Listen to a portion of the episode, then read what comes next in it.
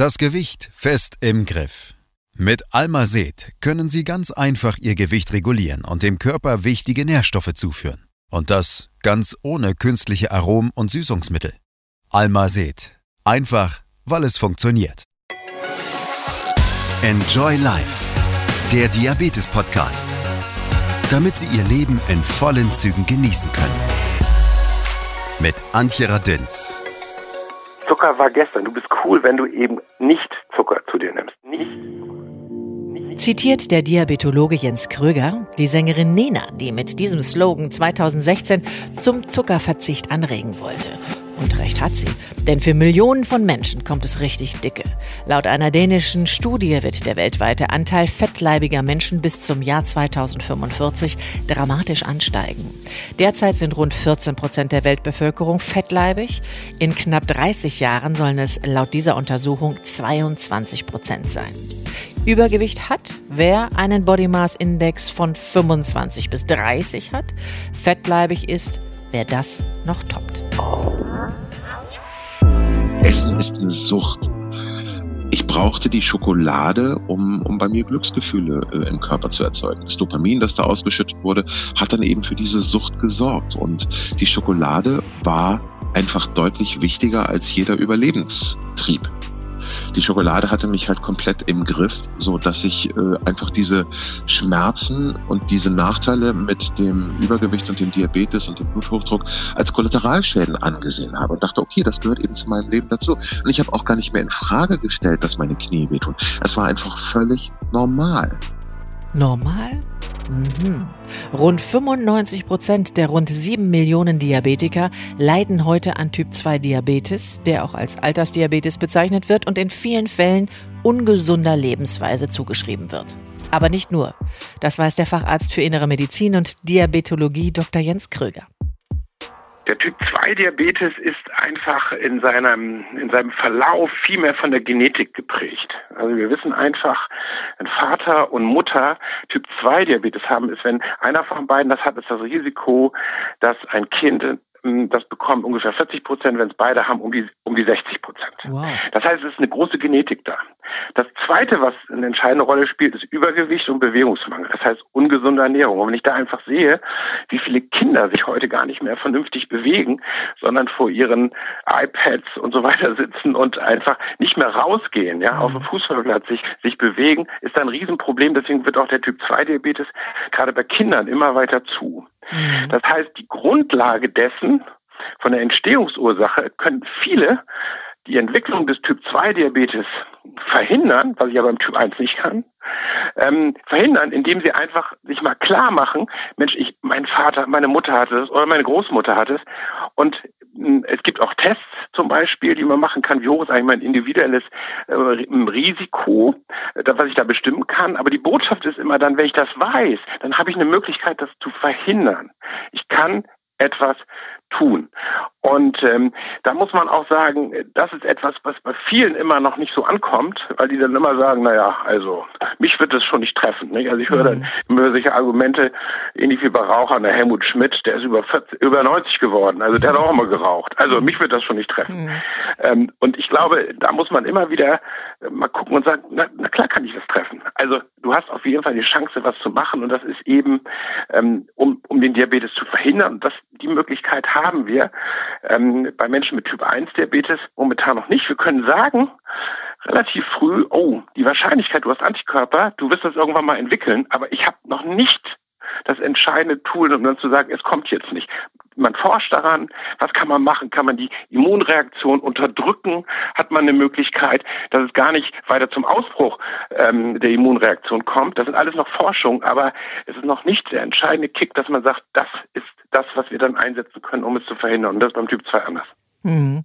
Nochmal zum Typ 2 und zu der Entwicklung. Ähm, Sie haben natürlich viele Dinge angesprochen, wie ungesunde Ernährung, keine Bewegung, äh, die Disposition durch die Eltern etc. etc. Für mich geht's aber noch einen Schritt weiter. Ich frage mich, warum äh, sagen denn die Ärzte nicht an entscheidender Stelle mal was? Nach dem Motto, irgendwie muss man doch sehen, dass da jetzt mal angezeigt ist, 20 Kilo abzunehmen oder die gesündere Ernährung einzuschalten oder oder oder. Ich habe immer so den Eindruck, also entweder gehen die Leute alle nicht zum Arzt und es bleibt deswegen unentdeckt, weil es gibt ja ganz schön viele davon davon. Äh, Oder die Ärzte mischen sich nicht genug ein. Was ist Ihre Meinung dazu? Also ich glaube, ganz, ganz wichtig ist, ähm, dass man, dass jeder Einzelne sich das bewusst macht. Wir haben genügend Möglichkeiten vorhanden, um Menschen zu untersuchen. Wir haben den Gesundheitscheckup 35. Mhm. Da kann jeder hingehen, sich untersuchen lassen. Und neu, auch ab, ab dem 18. bis zum 34. Lebensjahr, kann ich hingehen und kann mich untersuchen lassen und vor allen Dingen auch beraten lassen mhm. hinsichtlich meines, äh, meines Diabetesrisikos. Der deutsche Diabetesrisikotest, da kann ich bestimmte Fragen beantworten, da kann ich auch noch mal mir das bildlich darstellen. Ich bin ja immer großer Fan davon, das bildlich darzustellen, wo ich sehen kann, wie hoch mein Risiko in den nächsten fünf Jahren. Aber Sie haben völlig recht.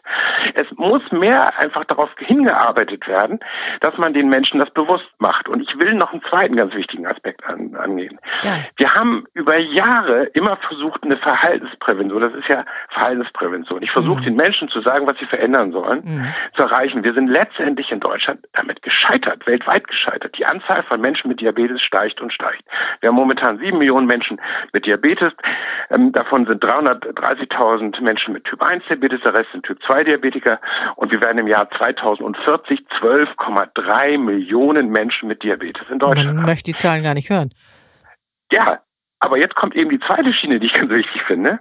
Es ist nicht nur die Verhaltensprävention, es ist die Verhältnisprävention. Mhm. Und Verhältnisprävention bedeutet, wir brauchen auch politische, klare Dinge, die einfach auch dazu führen, dass Menschen es erleichtert wird, sich zum Beispiel zu bewegen. Mhm. Wir wissen zum Beispiel, dass wenn mehr Fahrradwege in einer Stadt da sind, ist das Auftreten von Typ 2 Diabetes deutlich geringer. Wenn mehr Grünflächen da sind, ist das Auftreten deutlich geringer. Wenn wir weniger Stickoxide ähm, haben ähm, und Feinstaub, ist das Auftreten von Typ 2 Diabetes weniger. Das heißt, es gibt bestimmte Verhältnisse auch, die man anpassen müsste, um einfach das Auftreten des Typ 2 Diabetes runterzuschrauben. Ein, ein ganz anderer wichtiger Punkt ist zum Beispiel auch die Kennzeichnung von Nahrung. Mhm.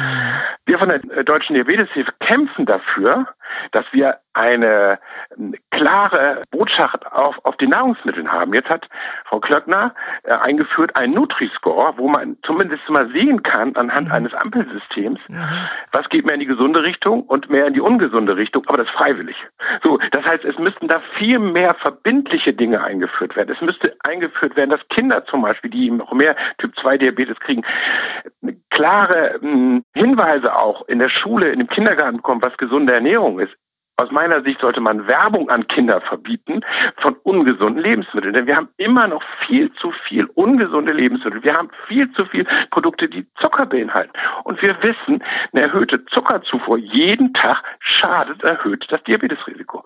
Also man muss auf verschiedenen Ebenen arbeiten. Und das wäre mir ganz wichtig, dass man das auf all diesen Ebenen durchführt und nicht immer nur sagt, die Leute sind schuld oder die kümmern sich nicht oder die Ärzte sagen zu wenig. Wir müssen es als eine komplexe Krankheit verstehen wo man verschiedene Angriffspunkte hat. Aber trotzdem, ich bleibe dabei, wenn ich nicht bei mir selbst anfange, dann wird das, das nichts. Dann kann noch so viel um mich herum passieren. Ich muss es selbst machen. da, da, da, haben Sie völlig recht. Aber äh, das, das, das, ist der innere Schweinehund, nicht? Und ja. wenn Sie, äh, wenn wir jetzt mal so gucken, was jetzt momentan passiert in, in der, in der Covid-19-Situation, ja, ähm, ich, habe den Eindruck, da fange ich bei mir an, ich habe den Eindruck, dass auch solche Situationen, wo man an der einen oder anderen Stelle auch gefrustet ist, mhm. ja, dann auch zu den Nahrungsmitteln greift, die nicht so gesund sind und dass man eher zunimmt. Also für mich gilt das und ich glaube, ähm, wenn man das mal untersuchen würde, würde es in eine ähnliche Richtung gehen. Dann also man muss Zeit, dass Sie bald wieder joggen können, Herr Dr. Kröger. genau, genau. Hält mich auch keiner ab davon momentan. Ne? man man kann es machen und sollte es machen. Ich danke für dieses fröhliche und wirklich doch auch sehr ermunternde Gespräch. Der Dank geht nach Hamburg an Dr. Jens Kröger. Er ist Facharzt für Innere Medizin und Diabetes am Zentrum für Diabetologie in Hamburg-Bergedorf und außerdem Vorstandsvorsitzender der Deutschen Diabeteshilfe. Ich danke Ihnen ganz herzlich und wünsche Ihnen alles Gute. Das wünsche ich Ihnen auch. Vielen Dank, Frau Radins. Vom Joggen ist mein nächster Gast nicht so sehr angetan, aber sonst darf es für den Schauspieler, Sänger und Synchronsprecher vom Sport inzwischen auch gern ein bisschen mehr sein begrüßen wir den Vorzeigeabnehmer, könnte man schon fast sagen. Echt? So von, von dick zu dünn. Auf jeden Fall begrüße ich ganz herzlich in Hamburg Tetje Mierendorf. Schönen guten Tag. Schönen guten Tag. Oh Gott, da bin ich vor lauter Rotwerden im Sprachzentrum schon ganz gestört. Einen wunderschönen guten Tag. Hallo. Hallo. Sie müssen gar nicht rot werden, denn es ist ja einfach mal Fakt. Sie sind mal ziemlich dick gewesen und jetzt sind Sie ziemlich knackig und sportlich. Deswegen hätte ich Sie ganz gerne gefragt, wie ist denn Ihr Tag heute Morgen gestartet und wie sind die Tage gestartet, als Sie noch ungefähr 180 Kilo gewogen haben? mein Tag heute Morgen ist so gestartet, dass ich auf dem Bett, äh, aus dem Bett aufgestanden bin und keine Schmerzen hatte. Das ist doch schon mal schön. Das war früher wow. mit 180 Kilo anders. Also da waren die Nächte natürlich zum einen nicht so gut, äh, weil ich nachts öfter mal hochgeschreckt bin, ähm, weil mein Atem mal wieder ausgesetzt hat oder ich einen Herbststolperer hatte oder mal wieder Magensäure äh, in den Rachenraum gelaufen ist. Das waren alles sehr, sehr unschöne Dinge. Aber mit all dem Kram habe ich nichts mehr zu tun. Also wenn ich morgens aufwache, das ist ja an sich schon mein Privileg. Ja und dann noch gesund und fit bin und aufstehen kann ohne Schmerzen, dann ist schon eine Menge gewonnen. Allein dafür lohnt es sich, sein Gewicht zu reduzieren. Ja, ganz bestimmt. Sie haben irgendwo verlauten lassen, dass Sie ja nun inzwischen sehr viel Sport machen, also täglich wie Zähne putzen so ungefähr. Ähm, ist das dann schon immer in das morgendliche Programm, also nach dem Aufstehen und Freuen, dass Sie noch da sind, ähm, schon eingeplant? Oder hm. wie ist das mit dem Besuch in dem Fitnessstudio oder der Gymnastik zu Hause? Wie läuft's? Hm, das ist ganz unterschiedlich. Also je nachdem, ich habe ja ganz unterschiedliche Arbeitszeiten. Also kein Tag ist ja wieder andere. Ich bin ja in wahnsinnig vielen Bereichen so tätig. Mhm. Das heißt, mein Terminkalender ist dann auch entsprechend flexibel. Also kein Tag ist wieder andere. Und je nachdem, wo eine Lücke ist zwischendurch, da baue ich dann den Sport ein. Nun bin ich in der glücklichen Lage, äh, in einem Fitnessstudio Mitglied zu sein, die irrsinnig viele Filialen haben und die jederzeit geöffnet sind. Das heißt, ich kann da eigentlich rund um die Uhr Sport machen. Und ich habe meine Sportklamotten immer dabei. Das heißt, wenn immer zwei Stunden zwischendurch Zeit sind, nutze ich die, um zum Sport zu gehen. Mhm. Aber Gut, das ist tatsächlich implantiert, ja? Also wirklich fest drin in Ihrem Tag, das dass es keinen Tag drin. mehr ohne Sport gibt? Genau, weil das einfach für mich zur täglichen Routine dazugehört und das so ist, wenn ich einen Tag keinen Sport mache, dann geht's mir auch nicht gut. Also mein Körper verlangt auch danach. Ich, ich brauche den Sport einfach für ein Wohlbefinden. Mhm. Und viele Leute kommen dann jetzt in diesen Automatismus. Ja, dann hast du ja eine Sucht nur gegen die andere ausgetauscht, Richtig. die Schokoladensucht gegen die Sportsucht. Und da kann ich nur sagen, so, mh, mm, unser Körper ist für Bewegung gemacht, dafür Stimmt. wurde er konzipiert. und wenn man diese Bewegung verweigert, wird der Körper krank und äh, es ist wie mit Atmen. Also Atmen ist auch eine Sucht, ja, das stimmt. Ähm, aber ich meine, wenn Leute jetzt acht, neun, zehn Stunden am Stück am Schreibtisch sitzen, dann kräht kein Hahn danach. Oder wenn Leute mit dem Auto fahren, kräht auch kein Hahn danach. Da frage ich ja auch nicht, bist du schreibtischsüchtig, bist du autosüchtig?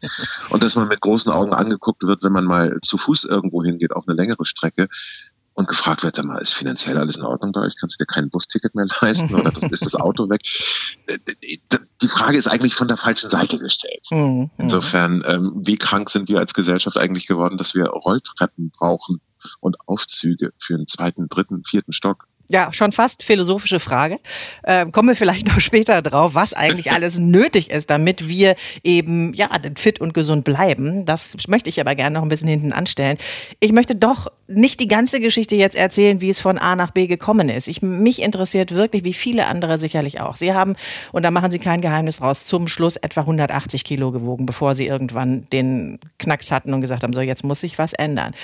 Für mich und viele andere stellt sich ja dann immer die Frage, Mensch, 180 80 Kilo dahin zu kommen, ist ja alleine schon ein Kraftakt. Sie haben es irgendwann mal erzählt, dass Sie gesagt haben, naja, schon klein hat es angefangen. Da habe ich dann irgendwann begriffen, also wenn ich mich ein bisschen äh, dick futtere, dann werde ich nicht mit meinem Bruder verglichen. Und das war eigentlich ganz schön. Schön, Herr Mierendorf, ist doch dieses immer dicker werden mit Sicherheit nicht gewesen. Nee, aber es ist ja ein schleichender Prozess. Es ist ja nicht so, dass man von einem Tag auf den anderen jetzt äh, 60, 70 Kilo umgeschnallt bekommt und dann plötzlich merkt, oh, das hatte ich mir aber anders vorgestellt. Mhm. Es ist ja ein Kilo nach dem anderen und äh, man merkt diesen Prozess ja gar nicht. Essen ist eine Sucht. Mhm. Ich brauchte die Schokolade, um, um bei mir Glücksgefühle äh, im Körper zu erzeugen. Das Dopamin, das da ausgeschüttet wurde, hat dann eben für diese Sucht gesorgt. Und die Schokolade war einfach deutlich wichtiger als jeder Überlebenstrieb die Schokolade hatte mich halt komplett im Griff, so dass ich äh, einfach diese Schmerzen und diese Nachteile mit dem Übergewicht und dem Diabetes und dem Bluthochdruck als Kollateralschäden angesehen habe und dachte, okay, das gehört eben zu meinem Leben dazu. Und ich habe auch gar nicht mehr in Frage gestellt, dass meine Knie wehtun. Es war einfach völlig normal. Das ist was, was man natürlich schwer nachvollziehen kann, im wahrsten Sinne des Wortes. Schwer nachvollziehen, weil man sich natürlich fragt, wie geht das? Also irgendwann fällt einem doch auf, Mann, die Hose kneift und die Hosen müssen größer gekauft werden und, und, und. Also das, was Sie schildern. Das ist zwar ein schleichender Prozess, aber es kommen immer mehr, ja, äh, Unbequemlichkeiten dazu. Und kommt man nicht irgendwann, auch je älter man wird, in die Situation, dass man sagt, wow, okay, offensichtlich komme ich alleine nicht klar, ich muss mir Hilfe suchen. Scheint ja alles bei Ihnen ganz, ganz lange gar nicht da gewesen zu sein. Wie ist das dann dann in Ihnen abgelaufen? Hat man es nur verdrängt? Haben Sie sich, weil alles andere so gut lief, damit getröstet, dass Sie sagen, na ja, wieso läuft doch? Ich bin trotzdem berühmt und habe trotzdem tolle Rollen, kann trotzdem viel Geld verdienen. Was war das, was Sie im Grunde genommen festgehalten hat in diesem immer dicker werden? Naja, also diese, diese Bekanntheit im Fernsehen, das war ja eine Phase, mhm. die mich ein Stück weit meines Dickseins begleitet hat. Aber mhm. mein Dicksein bestand ja schon etliche Jahrzehnte vorher. Aber natürlich hat mich dieser berufliche Erfolg damals ja auch unterstützt, darin dick zu bleiben. Also es war ja eine wunderbare Ausrede zu sagen, okay, du brauchst das Dicksein ja für den Beruf. Und so habe ich mir das mit vielen anderen Dingen auch eben schön geredet, hatte viele Argumente dafür, nicht abzunehmen. Aber letztlich ist es immer wieder an der großen Frage gescheitert, was ist der Preis, um mhm. dünner zu werden? Was ist der Preis, um schlank und sportlich zu werden? Das war erstens ein so weit entferntes Ziel, dass ich nie dachte, dass es in greifbarer Nähe sein könnte, jemals. Und zum Zweiten wäre einfach der Preis eben gewesen, dass ich aufhören muss, so viel zu essen. Das war aber, muss ich ehrlich sagen, mein Lebensinhalt. Mhm. Ich habe mir selbst mal die Frage gestellt, kannst du dir vorstellen, ein Leben ohne Schokolade zu leben? Und da habe ich mir ganz klar die Antwort eben gegeben, nein, kann ich nicht. Das heißt, hätte ich die Wahl gehabt zwischen jetzt sterben, nie wieder Schokolade essen ähm, oder eben so weitermachen wie bisher und früher sterben, dann ja, ganz klar, ich hätte mich für die Schokolade entschieden. Das hat ja auch ganz viel mit Psyche zu tun. Ist nicht irgendwann mal auch der Punkt da gewesen, wo vielleicht auch mal im Freundeskreis oder eine Verwandte, Familie eventuell gesagt haben, Mensch, also wenn das wirklich so ist, dass du das mit der Schokolade nicht mehr sein lassen kannst und glaubst, du kannst nicht ohne Schokolade gehen, ist vielleicht mal Hilfe notwendig. Und haben Sie da mal einen Weg versucht? Mm, ich habe so Hilfe nie in Anspruch nehmen wollen. Mhm. Also immer wenn das Thema auf den Tisch kam, habe ich es eigentlich auch sofort abgeblockt und äh, gesagt so ja, ich habe das im Griff und ich, ich, ich wie das mit jedem Suchtkranken ist. Also sprechen mhm. Sie einen Alkoholiker mal drauf an oder einen Drogensüchtigen, mhm. die sagen alle nein, ich habe das im Griff, alles ist gut so. Ähm, gut, bei Übergewichtigen ist es so, dass das offensichtlich ist, dass sie es nicht im Griff haben. Ja ähm, und offensichtlich auch so alles drumherum passiert. Ja, also jeder sieht, wie schwer es einem fällt, sich zu bewegen, dass man halt halt keine Klamotten mehr einkaufen kann, weil man nur in, weiß ich nicht, im Internet Übergrößen bestellen muss, etc. Es gibt so viele Dinge, die ja jeder sieht. Und ich kann mir vorstellen, auch in Kindheit und Jugend ist man ja nicht immer der beliebteste Junge, wenn man halt immer schon eigentlich over the top von dem Gewicht her ist. Ne? Na, da hatte ich zum Glück keine Probleme. Also da war es so, dass ich immer schon der Größte in der Klasse war, aber eben auch der Dickste. Und äh, allein durch meine Physis vielleicht einschüchternde Wirkung auf die anderen gehabt habe. Mhm. Aber ich glaube, was viel wichtiger war, war, dass ich selbst damals immer über mich gelacht habe und äh, mhm. äh, alle Gags über Dicke gemacht habe, bevor jemand anderes die machen konnte. Mhm. Natürlich habe ich mich damit selbst gedemütigt und erniedrigt irgendwie, aber es war mir lieber, dass ich die Witze mache, als jemand anderes. Mhm, verstehe ich. Und da bin ich den Leuten einfach zuvorgekommen, was ja letztlich dann eben auch in dieser Comedy-Schiene gemündet ist. Mhm. Ist das dann aber wieder so ein Selbstschutz gewesen, den man dann zusätzlich sich noch angefuttert hat? Absolut, aber das führt eben dann auch dazu, dass man zum einen natürlich geschützt ist gegen diese verbalen Angriffe von außen, aber es betäubt eben auch alle anderen Gefühle. Also auch die positiven Gefühle gehen leider flöten. Mhm. Und ähm, das ganze, ich, ich drücke es immer so aus, das ganze Leben spielt sich dann auf so einer emotionalen Flatline ab. Also egal ob positiv oder negativ, die richtigen Gefühle kommen eigentlich gar nicht mehr bei einem an. Ist doch auch nicht schön. Nee, ist nicht schön. Kriegt man in dem Moment aber auch nur bedingt mit. Wenn man selbst immer in der Krise steckt, ist es oftmals gar nicht so schlimm empfunden, als wenn man von außen drauf schaut. Mhm. Und jetzt auch in der Retrospektive, wenn ich, wenn ich damals an mich denke, dann, dann möchte ich mein altes Ich nur in den Arm nehmen und sagen, komm Alter, pack's an, es lohnt sich. Gab es nicht auch mal einen Arzt, der zwischendurch gesagt hat, also Herr Mirnow, jetzt wäre mal ganz gut, wenn Sie mal 30 Kilo weniger wiegen würden? Ja, Sie sagen es, wäre mal. Es waren immer, war immer zu viel Konjunktiv in den Aussagen der Ärzte. Ja. Kein Arzt hat mir mal so richtig deutlich gesagt, so, pass auf, Alter, in fünf Jahren hast du einen Herzinfarkt und mit 33 Prozent Wahrscheinlichkeit wirst du daran sterben. Das hat mir kein Arzt so deutlich gesagt. Und das hätte ich mir ehrlich gesagt mal gewünscht. Das war immer nur so, ach Mensch, Herr Miernocher, Sie müssten ja mal und wissen Sie doch. Und selbst nach meiner Diabetesdiagnose hat der Arzt im ersten Gespräch mir gesagt, ja, machen Sie sich keine Sorgen, geben Sie sich keine Schuld. Wir kriegen das alles schon hin. Ich verschreibe Ihnen Medikament. Davon nehmen Sie morgens und abends eine Tablette mit Formin und dann noch was gegen den Bluthochdruck. Und bevor ich das Rezept eingelöst habe, bin ich den nächsten Supermarkt und habe mir Schokolade gekauft. Hm. Das habe ich schon gelesen, dass Sie das so erfahren haben und habe mich dann immer gefragt, okay, da war Herr Mierendorf aber auch schon groß. Bevor man sich darüber empört, dass der Arzt einfach nur eine Pille verschreibt, muss ich nicht irgendwie auch bei mir selber anfangen und sagen, so, wenn das jetzt nicht funktioniert, also wenn ich jetzt nicht irgendwas tue oder hier die Reißleine ziehe, dann wird es sowieso nicht in die richtige Richtung gehen. Ja, natürlich, aber mir war mein Leben zu dem Zeitpunkt auch ziemlich egal, ehrlich gesagt. Mhm. Ähm, wie gesagt, man, man hat es mit einer Suchterkrankung zu tun. Das mhm. darf man immer wieder nicht vergessen. Und kein Mensch auf der Welt ist freiwillig gern dick. Es gibt Leute, die das immer wieder von sich sagen und vielleicht glauben sie es auch in dem Moment, weil es der einfachere Weg ist, als sich einzugestehen, nein, es, es ist ja auch wahnsinnig schwierig, das durchzuhalten, auszuhalten, psychisch. Mhm. Sich das einzugestehen, gescheitert zu sein. Also sagt man ja lieber, nein, äh, ich bin gern dick. Mhm. Aber äh, ich habe es ja auch eine Zeit lang gedacht.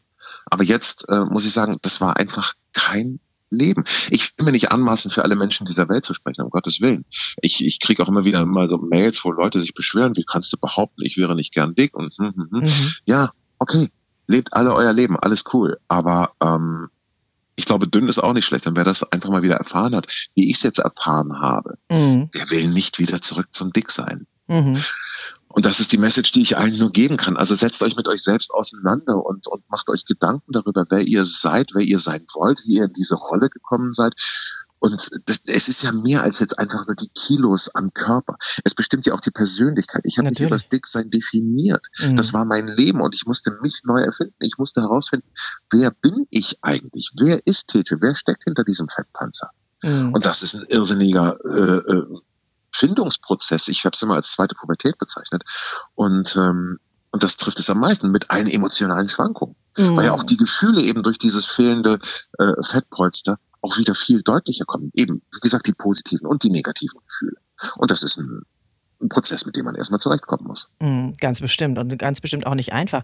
Aber mich wundert, dass dieser Prozess ja nicht ausgelöst worden ist durch Diagnose Typ Diabetes 2 mhm. oder durch, ja. mir tun die Knochen jeden Tag weh oder wie Sie gesagt haben, jede Nacht habe ich Brennen im Hals, weil mir irgendwelche Säure durch den Hals wieder hochläuft oder ich mich nicht umdrehen kann im mhm. Bett oder, oder, oder. Das sind ja alles nicht die Dinge gewesen, die die Initialzündung waren dafür, dass Sie gesagt haben, so jetzt ist Feierabend. Genau. Und Sie beschreiben den Moment immer mit dem Test, den Sie gemacht haben, Lebenserwartungstest irgendwo genau. im Internet. Der hat dann Richtig. gesagt, also in zwei Jahren sind Sie eigentlich fertig. Und das hat Sie ja offensichtlich bewogen zu sagen, so jetzt muss ich was ändern. Es war auch nicht mal die Geburt Ihrer Tochter, das war ja vorher. Also ja, Wahnsinn, schon, schon was es braucht, um so eine Initialzündung ja. für sich zu finden die Geburt meiner Tochter hat natürlich schon was in Bewegung gesetzt in meinem Kopf. Im selben Jahr ist ja der Bach gestorben, ja. der, mit dem ich viel gearbeitet hatte. Ja. Und äh, der war ja auch sehr dick und ähm, das waren natürlich schon zwei Ereignisse, die, die mich irgendwie zum Nachdenken gebracht haben. Mhm. Aber erst dieser Lebenserwartungstest, äh, der hat eben dazu geführt, dass ich äh, gedacht habe, so, wow, ich habe noch zwei Jahre zu leben. Aber auch erst in Verbindung mit dem Gefühl, oh Gott, in zwei Jahren ist meine Tochter halbweise und meine mhm. Familie ist finanziell am Ende die können ohne mich nicht überleben. Und mhm. ähm, aber das allein war es auch noch nicht, denn ich hatte in der Nacht nach dem Lebenserwartungstest einen Traum, in dem ich meine Tochter gesehen habe, wie sie auf dem Fahrrad äh, davon gefahren ist und meine Frau daneben gelaufen ist. Die hatte sich gefreut, wow, endlich ein bisschen Unabhängigkeit von unserer Tochter. Und daneben lief der Familienvater, der sich dann umdrehte und mich angrinste und das war nicht ich.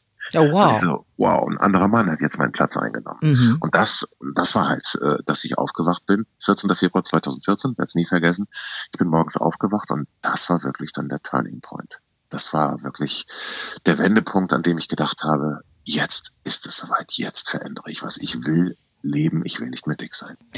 Jetzt behaupte ich mal, dass es viele Menschen gibt, die ähnlich wie Sie an solche Punkte kommen und sagen, so, jetzt möchte ich gerne was ändern. Jetzt waren Sie, ich nenne es jetzt einfach mal so, relativ privilegiert, sich einen Stab von Menschen an die Seite zu stellen, ähm, das, die Sie da unterstützt direkt haben. Einhaken. Ja. Da möchte ich direkt einhaken. Nein, ich, das, das, das kriege ich oft zu hören, Privileg.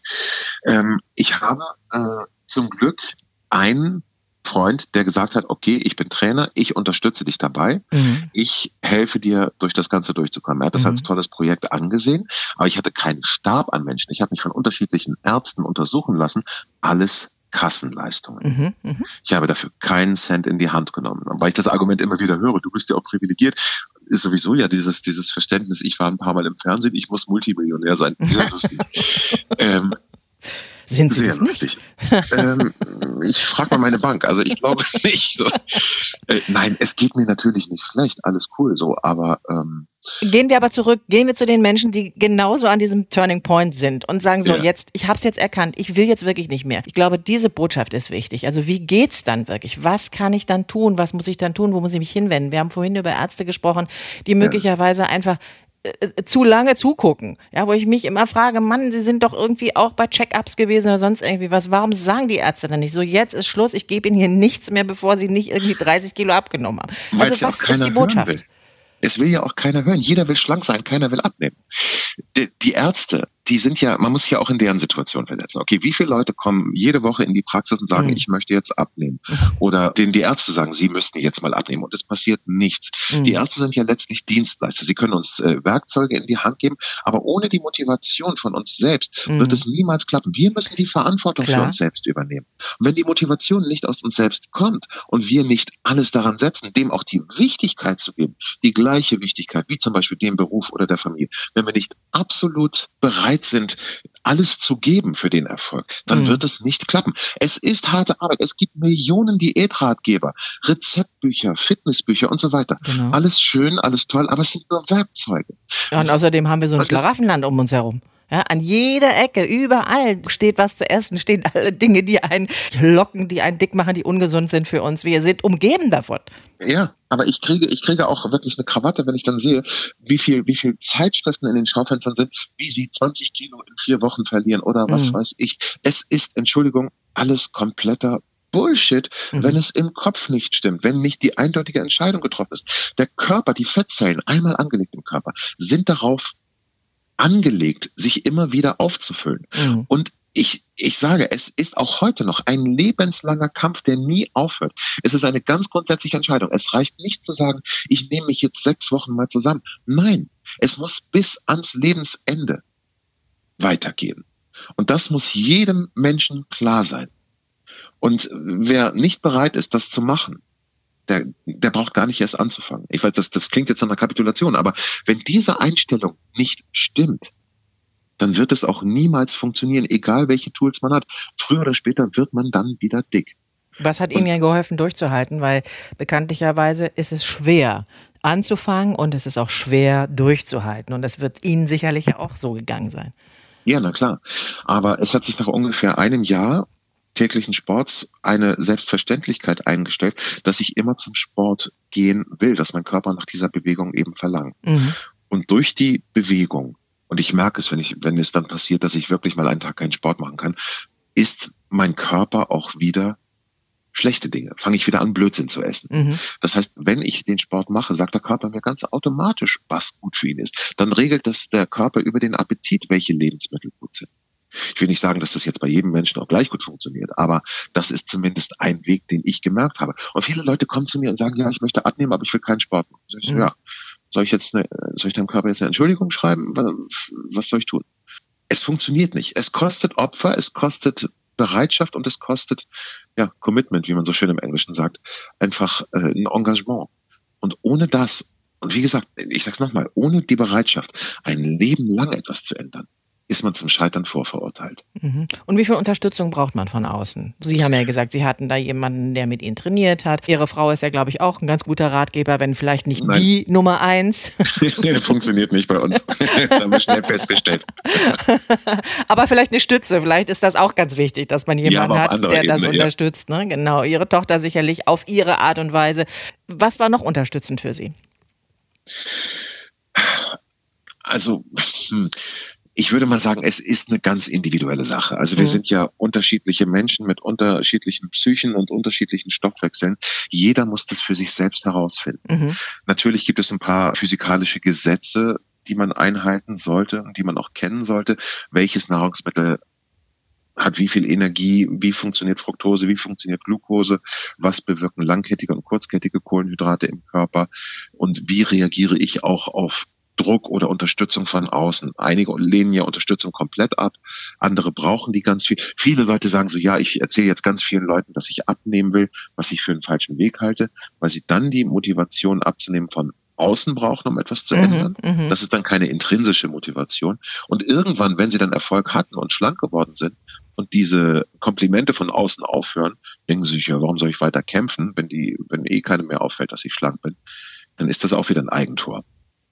Ich habe ja ein Buch geschrieben, wenn ich das kurz erwähnen darf. Natürlich. ähm, indem ich ja auch versuche, die Leute eben auf diesen Weg zu bringen. Es ist kein Ratgeber. Ich werde oft gefragt, was isst du zum Frühstück? Ich sage, es ist völlig irrelevant, was ich zum Frühstück esse, weil mein Körper nicht dein Körper ist. Du mhm. musst für dich was rausfinden. Mhm, mhm, ich versuche aber in dem Buch die Leute dahin zu kriegen, eine Motivation zu finden, dass sie sich selbst fragen, wie viel bin ich mir wert? Wer bin ich?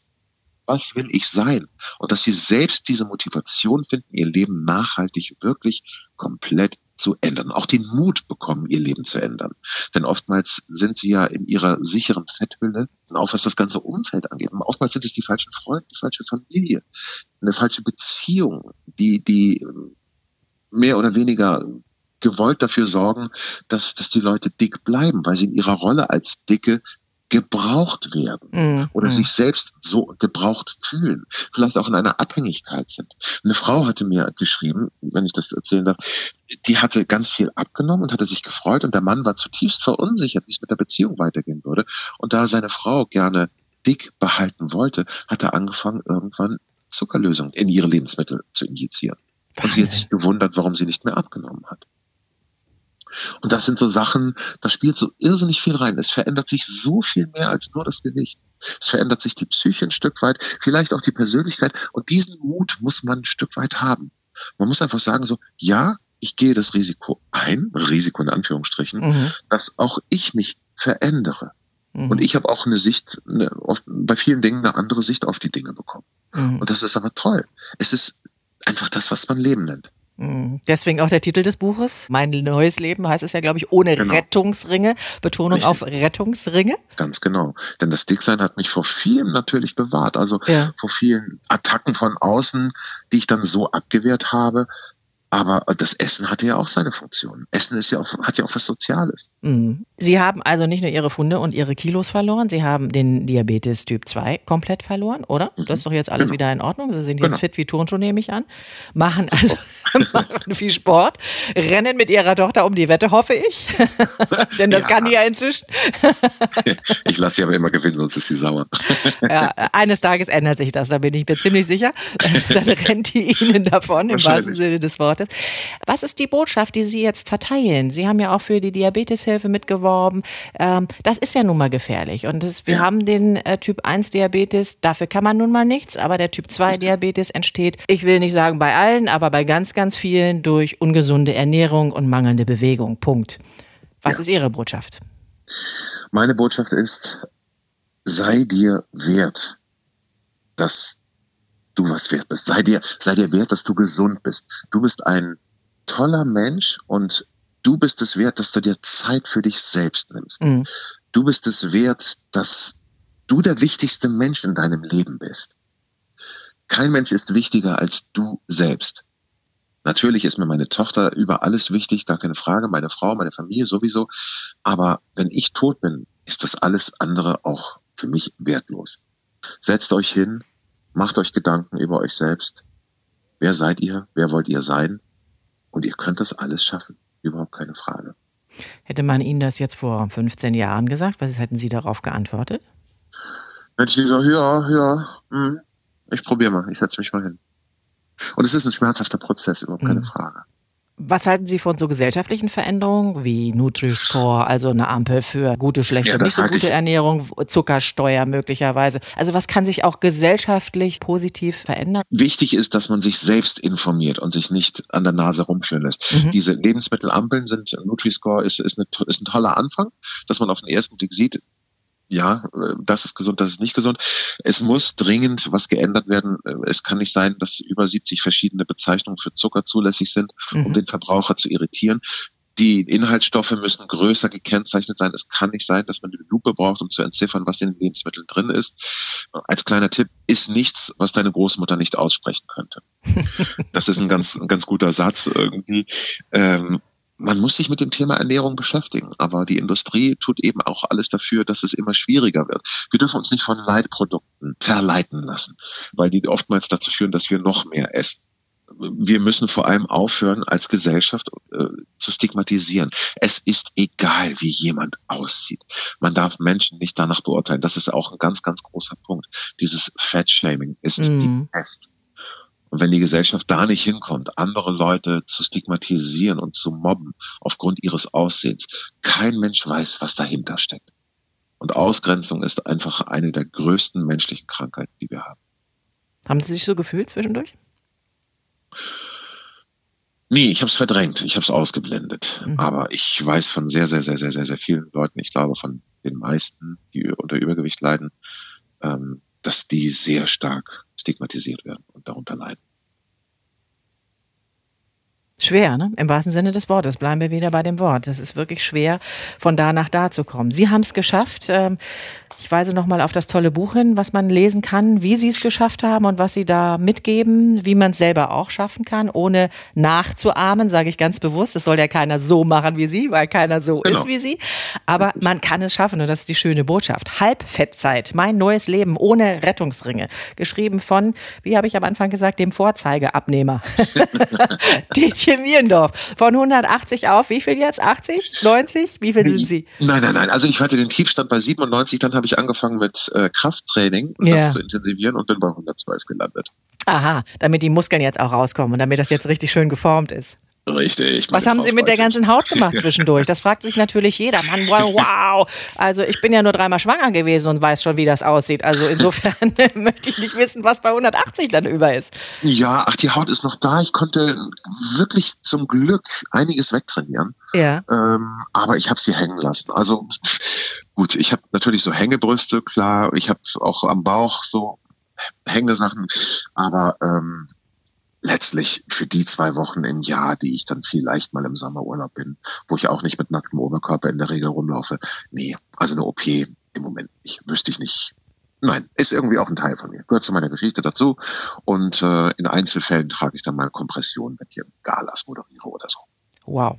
Das hört sich sehr gesund an. Bitte bleiben Sie so, bitte bleiben Sie dabei. Ich wünsche Ihnen ganz, ganz, ganz, ganz doll, dass das nicht nur eine Momentaufnahme war und diese intrinsische Motivation bleibt. Alles Gute für Sie und damit Dank. schönen Dank nach Hamburg. Dankeschön. Ich danke Ihnen für das tolle Interview. Was ich zum Thema Übergewicht, aber auch Typ 2 Diabetes heute mitnehme, ich muss zum Experten meiner Erkrankung werden. Ich muss mich umfassend informieren. Ich muss Verantwortung für meinen Körper übernehmen. Ich muss mir bewusst werden, dass ich was tun kann. Ich muss mir selbst vertrauen. Ich muss mich selbst überwinden und am Ende mit Wissen punkten. Ich bin Antje Radüns und wünsche allen, die den Weg noch vor sich haben, viel Erfolg. Passen Sie gut auf sich auf. Enjoy Life, der Diabetes-Podcast. Damit Sie Ihr Leben in vollen Zügen genießen können. Almazet, Glycovol, Magnesium Verla und Milgama Protect. Ein starkes Team für Diabetiker. Schatz, ich bin neu verliebt. Was? Da drüben. Das ist er. Aber das ist ein Auto. Ja, eben. Mit ihm habe ich alles richtig gemacht. Wunschauto einfach kaufen, verkaufen oder leasen. Bei Autoscout24. Alles richtig gemacht.